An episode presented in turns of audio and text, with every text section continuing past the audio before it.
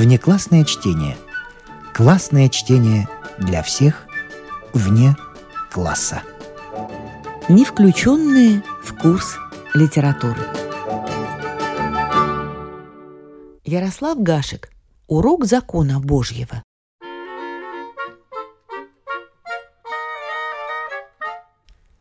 Карауповские ребята знали из закона Божьего только то, что Господь Бог в неизреченной благости своей создал камыш. Вслед за тем он создал законоучителя Гарачика. Оба эти предмета взаимно друг друга дополняли. Потом он научил людей делать из камыша трости, а законоучителя Гарачика с необычайной ловкостью пользоваться этими тростями. Начиналось обычно с того, что капеллан Гарачик, войдя в класс, грустно смотрел на вытянувшиеся физиономии учеников и произносил. «А ну-ка, Ванечек, идиот этакий, перечисли мне семь смертных грехов в обратном порядке». В искусстве ставить вопросы законоучитель Гарачик был настоящий виртуоз. Он заставлял учеников перечислять в обратном порядке 10 заповедей Господних или требовал «Людвиг, скажи скорее, негодяй, какая заповедь на третьем месте от конца перед «не убей»?» Получалась какая-то божественная математика, кончавшаяся поркой в виде печального душеспасительно-арифметического итога. Так было всегда. Поэтому понятно, что каждый вызываемый, будь то Ванечек или Бухар, Людвиг или кто другой, неохотно подымался из-за парты и подходил к кафедре – Каждый шел, испытывая сомнения в неизреченной благости Божьей, заранее уверенный, что дело кончится печально и что религиозные понятия содержатся не в катехизисе, а в той части штанов, которая протирается от продолжительного сидения. Дело несложное – выставить зад всем на показ и дать опытной руке учителя отколотить тебя проклятой тростью. Эти сцены повторялись регулярно через день. С ласковой улыбкой клал горачек ребят одного за другим к себе на колено и говорил им. «Благодарите Бога, мерзавцы, что я могу пороть вас!» Как-то раз вепршик из соседнего села Козьи дворы принес известие, что хорошо, мол, намазывать трость чесноком, будто бы не так больно, а трость от удара ломается. Известие так отвечало их безумным мечтаниям, и они до того уверовали в этот самый чеснок, что во время натирания трости Кротохвал даже плакал от радости. Но произошло то, что можно назвать крахом всех чаяний Карауповской школы, печальной повестью об обманутых надеждах. Законоучитель исчерпывающим образом разъяснил им все на задах. А затем прочел лекцию на тему о том, что проделка их с чесноком есть не что иное, как обман, к тому же смешной, как они могли убедиться. Наказаны они по заслугам, ведь они хотели обмануть Бога, он описал им губительные последствия, которые их поступок может иметь на всю жизнь.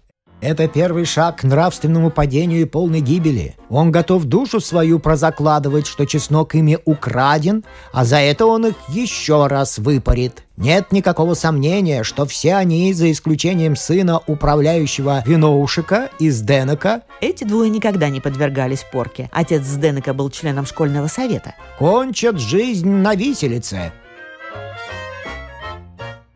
Так безрадостно уплывал день за днем, не принося никаких перемен. Казалось, над карауповскими ребятами навис неотвратный рок, от которого нет защиты. Однако хромой Мельгуба придал этой религиозной борьбе новое направление. Играя с товарищами возле пруда, он поделился с ними результатами проделанного дома опыта с бумагой. Он набил себе в штаны бумаги и разбил горшок с молоком. Его тотчас отхлестали ремнем и боль была вдвое слабее, чем при обычных условиях. После этого сообщения школьники прониклись к бумаге таким же уважением, как китайцы, подбирающие каждую бумажку, чтобы сберечь ее. Только в данном случае наоборот. Бумага должна была уберечь своих почитателей. Сын купца Мистерка взялся доставлять спасительное средство. И законоучитель скоро заметил, что на лицах несчастных уже не появляется столь ярко выраженных признаков страдания. Тщательно вдумавшись в это обстоятельство, он пришел к выводу, что, видимо, у них огрубела кожа, и что ему необходимо обзавестись для уроков закона Божьего более крепкой тростью, поскольку Господь Бог позволяет произрастать также более толстому твердому камышу. И вот, выстроив в ряд перед кафедрой приговоренных к экзекуции, он объявил им, что они, видимо, слишком привыкли к тонкой трости. «Вот тебе деньги», — обратился он к мистерке. «Скажи папе, чтобы он послал мне трость покрепче». Видя, что лица преступников изображают полную растерянность, он потер себе руки. Губы его исказила жестокая гримаса. Он уже предвкушал новое наслаждение. Отец мистерки выбрал отличную трость, толщина которой сводила на нет все значение защитного слоя бумаги. Возникла необходимость усовершенствовать изобретение. И однажды Мельгуба произнес возле пруда слово «Картон». Оно произвело нужное действие, и законоучитель на уроках опять завздыхал. «Господи, да чего же толстокожие!» И в конце концов велел мистерке купить еще более крепкую трость. На этот раз она была самая крепкая из всех, какие только бывали в Карауповке. Картон ударов ее не выдерживал. «Ай, теперь нам крышка!» — вздыхал возле пруда Мельгуба. На следующем уроке закона Божьего они сидели за партами, уныло глядя в пространство. Понимали, что всякая борьба бесполезна. Только вепоршек слегка улыбался. В результате неправильных ответов на вопрос о том, когда Бог впервые явил людям свое неизреченное милосердие, Перед кафедрой предстало 15 человек, в том числе и вепоршек. Десять из них уже были выпороты и ревели, услаждая сердце наставника, когда настала очередь вепоршика. Вот он лег на колено закона учителя, вот толстая трость засвистела в воздухе и... Раздался страшный гром, как если бы кто изо всех сил ударил в литавры или трахнул дубиной в большой гонг. Выпустив улыбающегося вепршика, законоучитель взревел «Долой штаны!» Вепршик перестал улыбаться, спустил штаны и подал законоучителю жестяную табличку, которую накануне взял в костеле. Законоучитель прочел на ней «Жертвуйте на построение храма Божьего».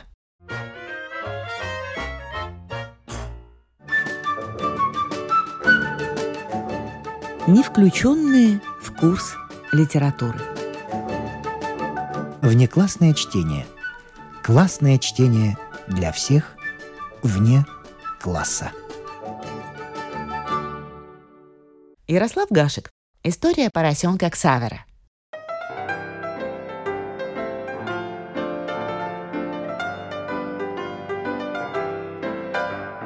Поросенка Ксаврика кормили наилучшим паточным пойлом – Имя Ксаврик он получил в честь ученого-советника профессора Ксаверия Келлера, одного из лучших авторитетов в области кормления свиней, написавшего следующие глубокомысленные строки – Учитывая, что действие паточных кормов, согласно моим всесторонним исследованиям, более чем превосходно, следует признать, что никакие иные корма не заслуживают большего внимания, чем эта прекрасная питательная субстанция. Боровок Ксаврик блестяще подкреплял это положение. Наедясь до отвала паточным месивом и запивая его молоком, он толстел изо дня в день и предавался своему свиному философствованию в уютном углу отличного хлева. Часто к поросенку наведывался его владелец граф Рам. У господина Рамма было крупное поместье и несколько скотоводческих ферм. Любуясь поросенком, он говаривал. «Будете на выставке, молодой человек. Питайтесь исправно и толстейте, чтобы не ударить в грязь лицом». Иногда заходила графиня, его супруга. «Ах, какой он большой и красивый, наш дорогой Ксаврик!» Восхищалась она, сияя ясным взглядом. И, уходя, оба восклицали. Спокойной ночи, дружище Ксаврик. Спокойной ночи, дружище Ксаврик. Приятного сна. Приятного сна. Боровок Ксаврик безмятежно хлопал глазами и похрюкивал так нежно, что графиня иногда обращалась к супругу. «Ты знаешь, милый, слушая голос Ксаврика, я начинаю верить в переселение душ». Заходили гости. На французском, немецком, английском языках они восхищались великолепным боровком и фотографировали его на память. Боровок был весь розовый, как младенец после ванны, а на шее носила огромный, кокетливо повязанный бархатный бант. Помещики и чиновники, друзья и гости Четырам, говорили убежденно. Дорогой граф, ваш Ксаврик, безусловно, получит первую премию. В день рождения госпожи Раммовой нежный муж среди других подарков преподнес ей Ксаврика – Теперь он принадлежал ей всецело и навсегда. И в благодарность Рам получил огненный поцелуй.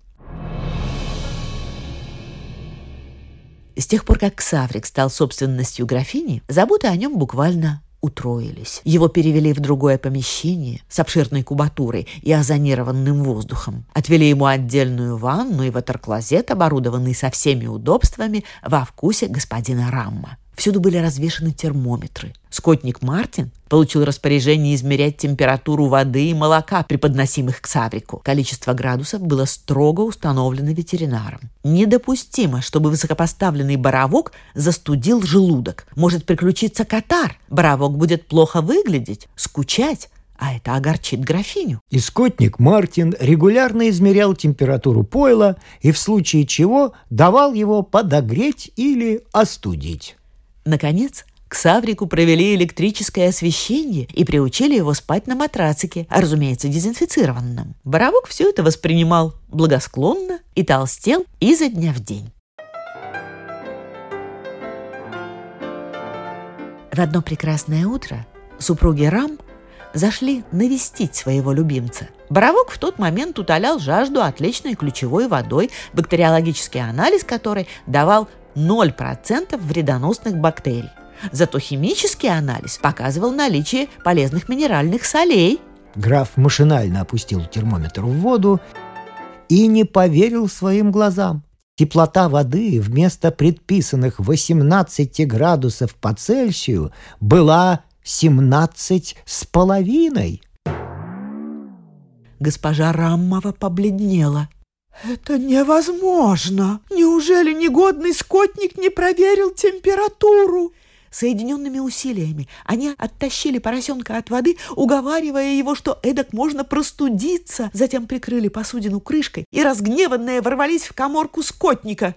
«Ты измерял температуру воды, бездельник, а?» Загремел господин Рам. Мартин указал на постель у окна. «Ваша милость, сынишка у меня захворал горячка одолела. Сидел, подавал ему пить. «Хам! Спрашиваю тебя, проверял ли ты у Ксаврика воду?» Запамятовал ваша милость. Мальчик совсем плох. Подавал ему пить, голову потерял. «Ах так!» — вскричал разгневанный Рам. «Так-то ты выполняешь свои обязанности? Наверное, я здесь больше не хозяин, если ты можешь делать все, что тебе вздумается. Нет? Моментально собирай свои вещи. Я тебя увольняю, чтобы до вечера и духу твоего не было. Не то велю вышвырнуть вас обоих. «Этакая мразь!» — сказала госпожа Раммова. А вечером Мартин заколол поросенка к Саврика. Примчавшийся ветеринар мог только констатировать смерть. Госпожа Раммова не перенесла потрясения и лежала без чувств. Скотника Мартина увели полицейские, а захворавший сын убийцы был выброшен из поместья. В газетах появились заметки. Гнусное преступление. Скотник Мартин в поместье известного землевладельца графа Рама был уволен за нерадивость. С целью мести он заколол редкий экземпляр Борова – Преступник заключен под стражу. Есть слухи, что он неверующий. Это лишний раз подтверждает нам, что безбожники способны на всяческие гнусности. Три месяца Мартин просидел в тюрьме, пока велось следствие. Он держался замкнуто и не посещал тюремных богослужений. Тем временем следователь установил ряд темных пятен на его репутации. 15 лет назад он отсидел две недели за нарушение общественного порядка, стоя в толпе, не повиновался требованию полицейского надзирателя разойтись. Это было уже проявление злонамеренного, упрямого характера. Другой раз он получил три дня за оскорбление полиции выкриком «Эй, вы, петухи!» Опять доказательство злой мстительной натуры – Обвинитель, разумеется, использовал все эти подробности. Он подчеркнул, что все прошлое Мартина было преступным, и он Обвинитель глубоко убежден, что если бы, Боже упаси, подсудимому в припадке его кровавой злобы попался в руки сам граф, то и он был бы зарезан, как свинья. Защитнику предстояла нелегкая задача Прошлое подсудимого никак нельзя было замолчать. А больной ребенок — это ведь слишком романтическое и за уши притянутое обстоятельство. Трогателен был вид госпожи Раммовой. Она выступила свидетельницей и не могла удержаться от слез при виде широкой бархатной ленты на судейском столе. «Да!» — прорыдала она на вопрос председателя. «Я узнаю ее. Она принадлежала моему дорогому Ксаврику, чьи косточки покоятся под сенью лилий в нашем фамильном цветнике. Подсудимый, не проявив ни капли раскаяния, сознался и был осужден на шесть месяцев тюрьмы за умышленное уничтожение чужого имущества. Но это еще не все. Дабы исполнилась полная мера правосудия, у него тем временем умер сын, ибо рука Всевышнего карает медленно, но верно.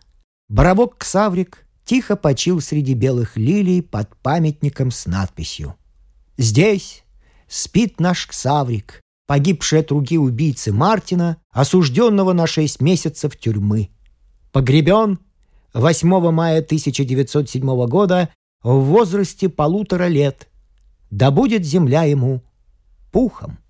А из ленты благородного Оксаврика господин Рам заказал себе галстук и надевает его ежегодно в день смерти незабвенного Боровка.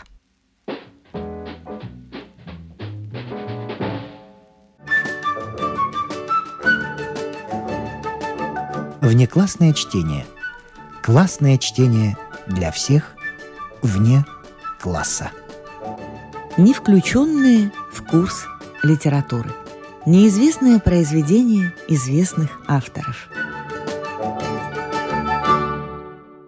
Ярослав Гашек. Суп для бедных детей.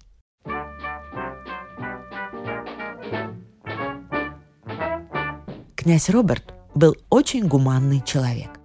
Он решил устроить в деревне, находившейся возле его замка, бесплатную раздачу супа для бедных школьников. Не пожалел средств на постройку павильона и выписал из Вены походную кухню.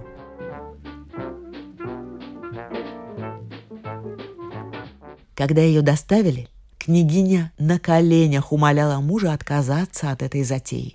Но князь ответил. «Ни в коем случае, княгиня. Я сам буду варить этой голодьбе картофельный суп. Отговаривал его и брат княгини, граф Мангард, доказывая, что это занятие недостойное князя. Но князь Роберт закричал, что будет во что бы то ни стало сам варить картофельный суп и выкинет за дверь всякого, кто вздумает лезть к нему со своими советами. Князь Роберт был очень гуманный, но в то же время очень вспыльчивый человек. И вот в один прекрасный день Павильон и походную кухню убрали свежими сосновыми ветвями, вход в павильон украсили надписью «Награди Господь», сосновые ветви вплели флажки, двухцветные ленточки, и дворецкий во фраке и цилиндре подошел к печке и принялся ее растапливать. Таково было желание князя Роберта. Сам он смотрел в окно с нетерпением, ожидая, когда дворецкий снимет цилиндр в знак того, что вода закипела и пора его светлости чистить картошку. Это было тоже предусмотрено составленной князем программой. Наконец князь вышел из замка и, важно, торжественно проследовал к павильону, возле которого стояла походная кухня. Там был и сельский староста, занятый тем, что тыкал кулаками под ребра бедных ребят, которые даже в это мгновение, не обращая внимания на его светлость, продолжали ковырять в носу. Староста знал порядок. Он велел всем двадцати трем бедным школьникам кричать князю «Ура!», кинул на них быстрый взгляд «Умыты ли?» и дал знак стражнику Пазаурику. Тот зажег фитиль у одной мортиры и перебежал к другой – Грянули два выстрела, дети оглушительно заорали, и князь выступил из заклубившихся над мортирой облаков дыма. Приветственно махнул рукой и сел перед походной кухней. Два лакея подали ему картофелину. Взяв ее руками в белых перчатках, он очистил ее и бросил в котел с кипятком. Дети не могли кричать от радости, так как охрипли. Его светлость приступил к чистке второй картофельной. Когда он бросил и ее в котел, снова раздался радостный рев.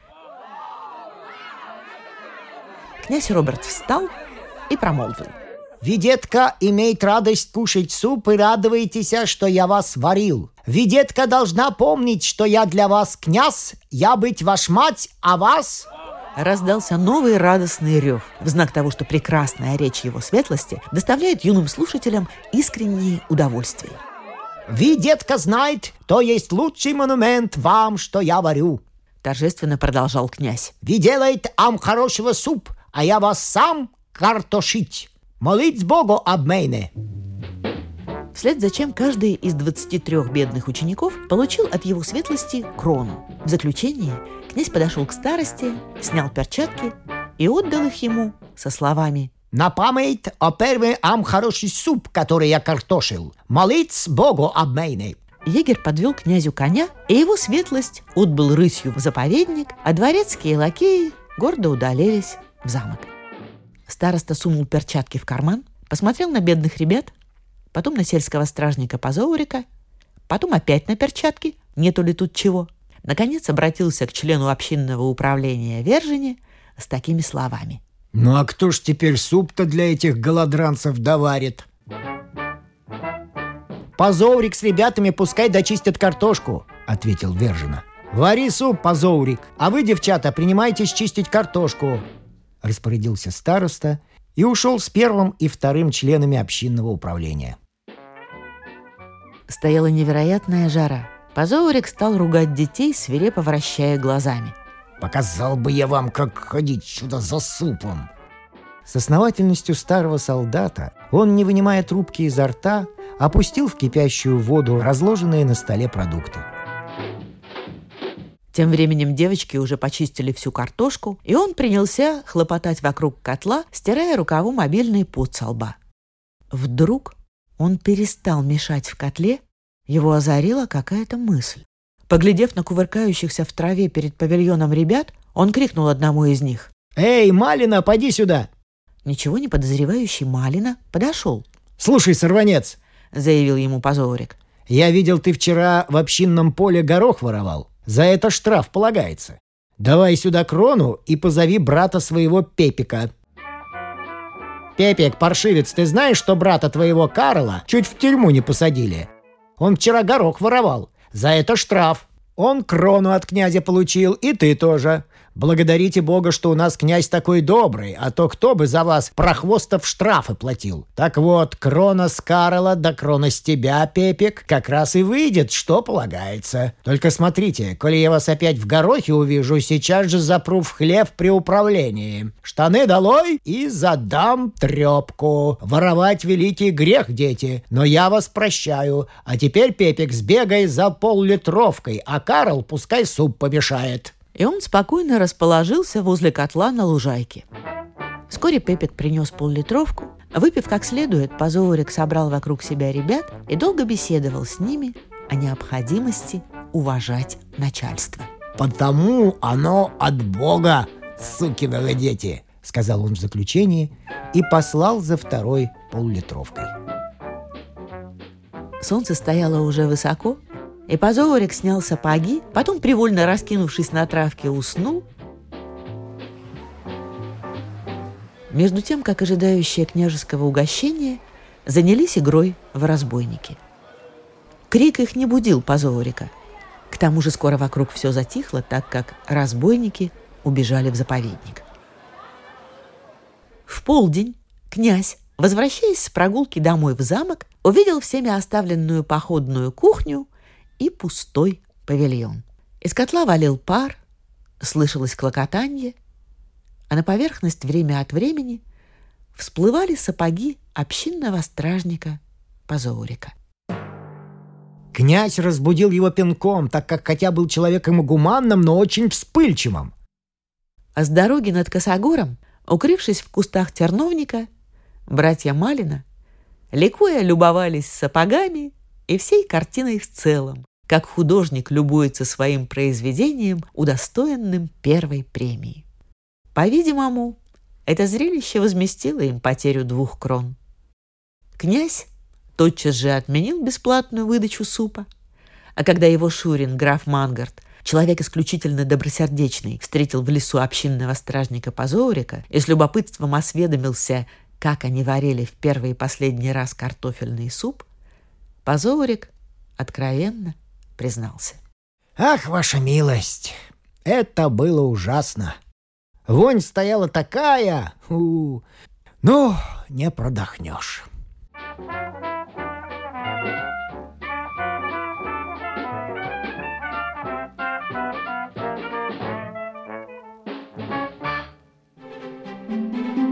не включенное в курс литературы. Ярослав Гашек. Запятая.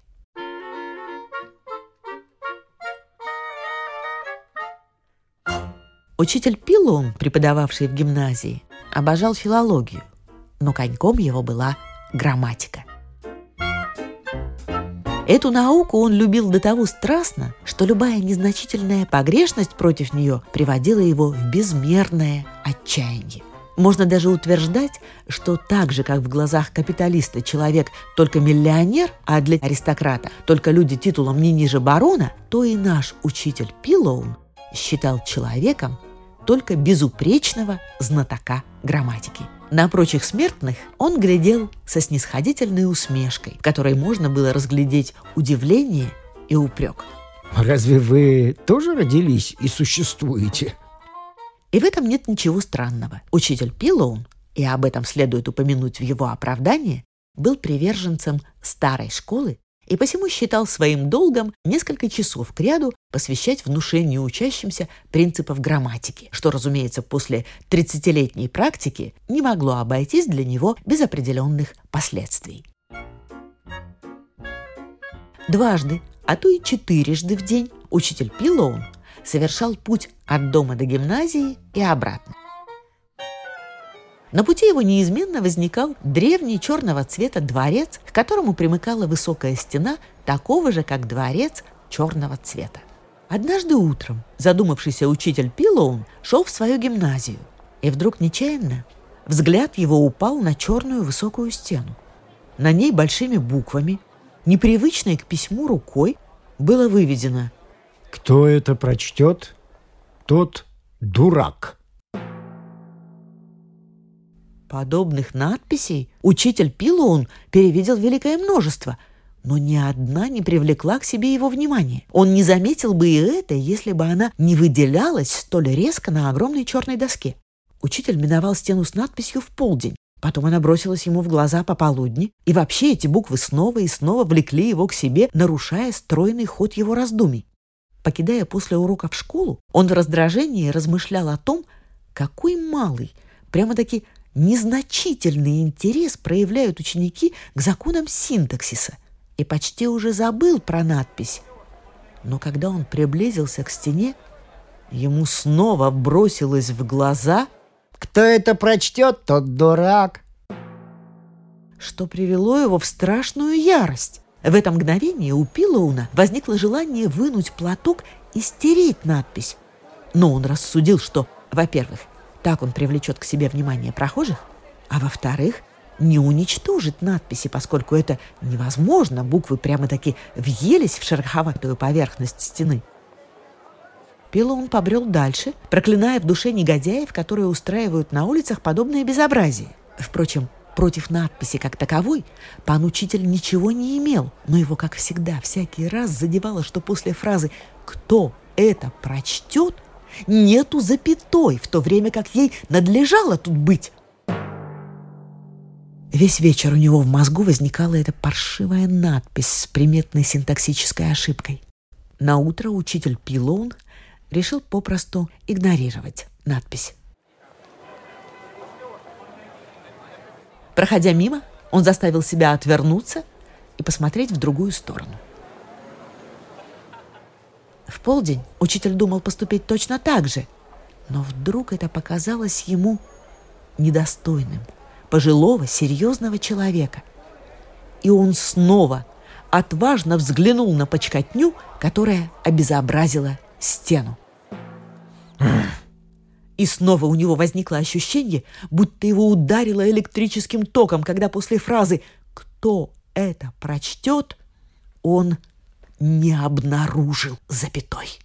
В конце концов, Пилон понял, что этими муками он сыт по горло. Однако отринул мысль ходить в гимназию окольным путем по другим улицам до тех пор, пока надпись не уничтожит время и непогода. Но позволить противной фразе истерзать себя, четырежды в день переживать такое чувство, будто тебя дергают за волосы, нет, невыносимо. В тот день учитель Пиллоун после объяснений в классе почти машинально положил в карман кусочек мела.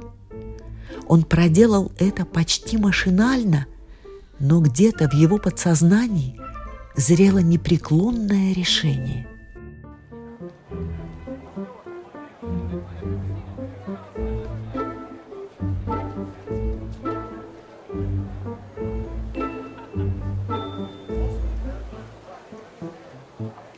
Подойдя к высокой стене, он остановился. Сколько лет он тут ходит, а ничего подобного с ним не случалось. Мало того, в беспокойстве учитель Пилоун несколько раз оглядел улицу. Ее редко кто посещал, но все-таки сейчас промелькнуло несколько прохожих. Учитель переждал, пока они пройдут, расхаживая вдоль по улице туда и обратно.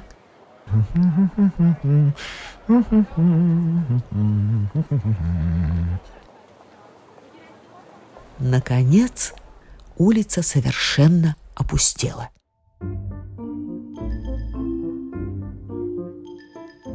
И пан-учитель не выдержал. Сунув руку в карман, он с несвойственным ему проворством бросился к стене. Рука взметнулась вверх, и уже в следующее мгновение наш учитель с достоинством зашагал дальше.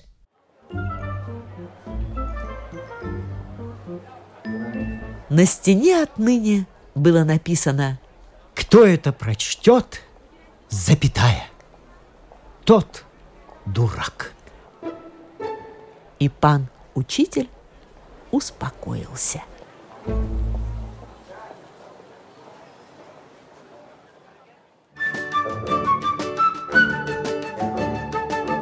Внеклассное чтение. Классное чтение для всех вне класса.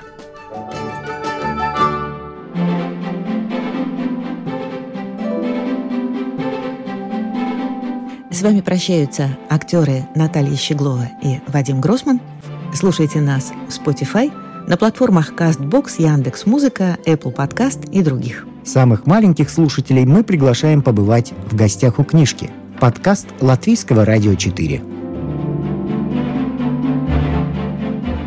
А для тех, кого интересует наша женская роль в истории, в подкасте Латвийского радио 4 звучат истории на манжетах.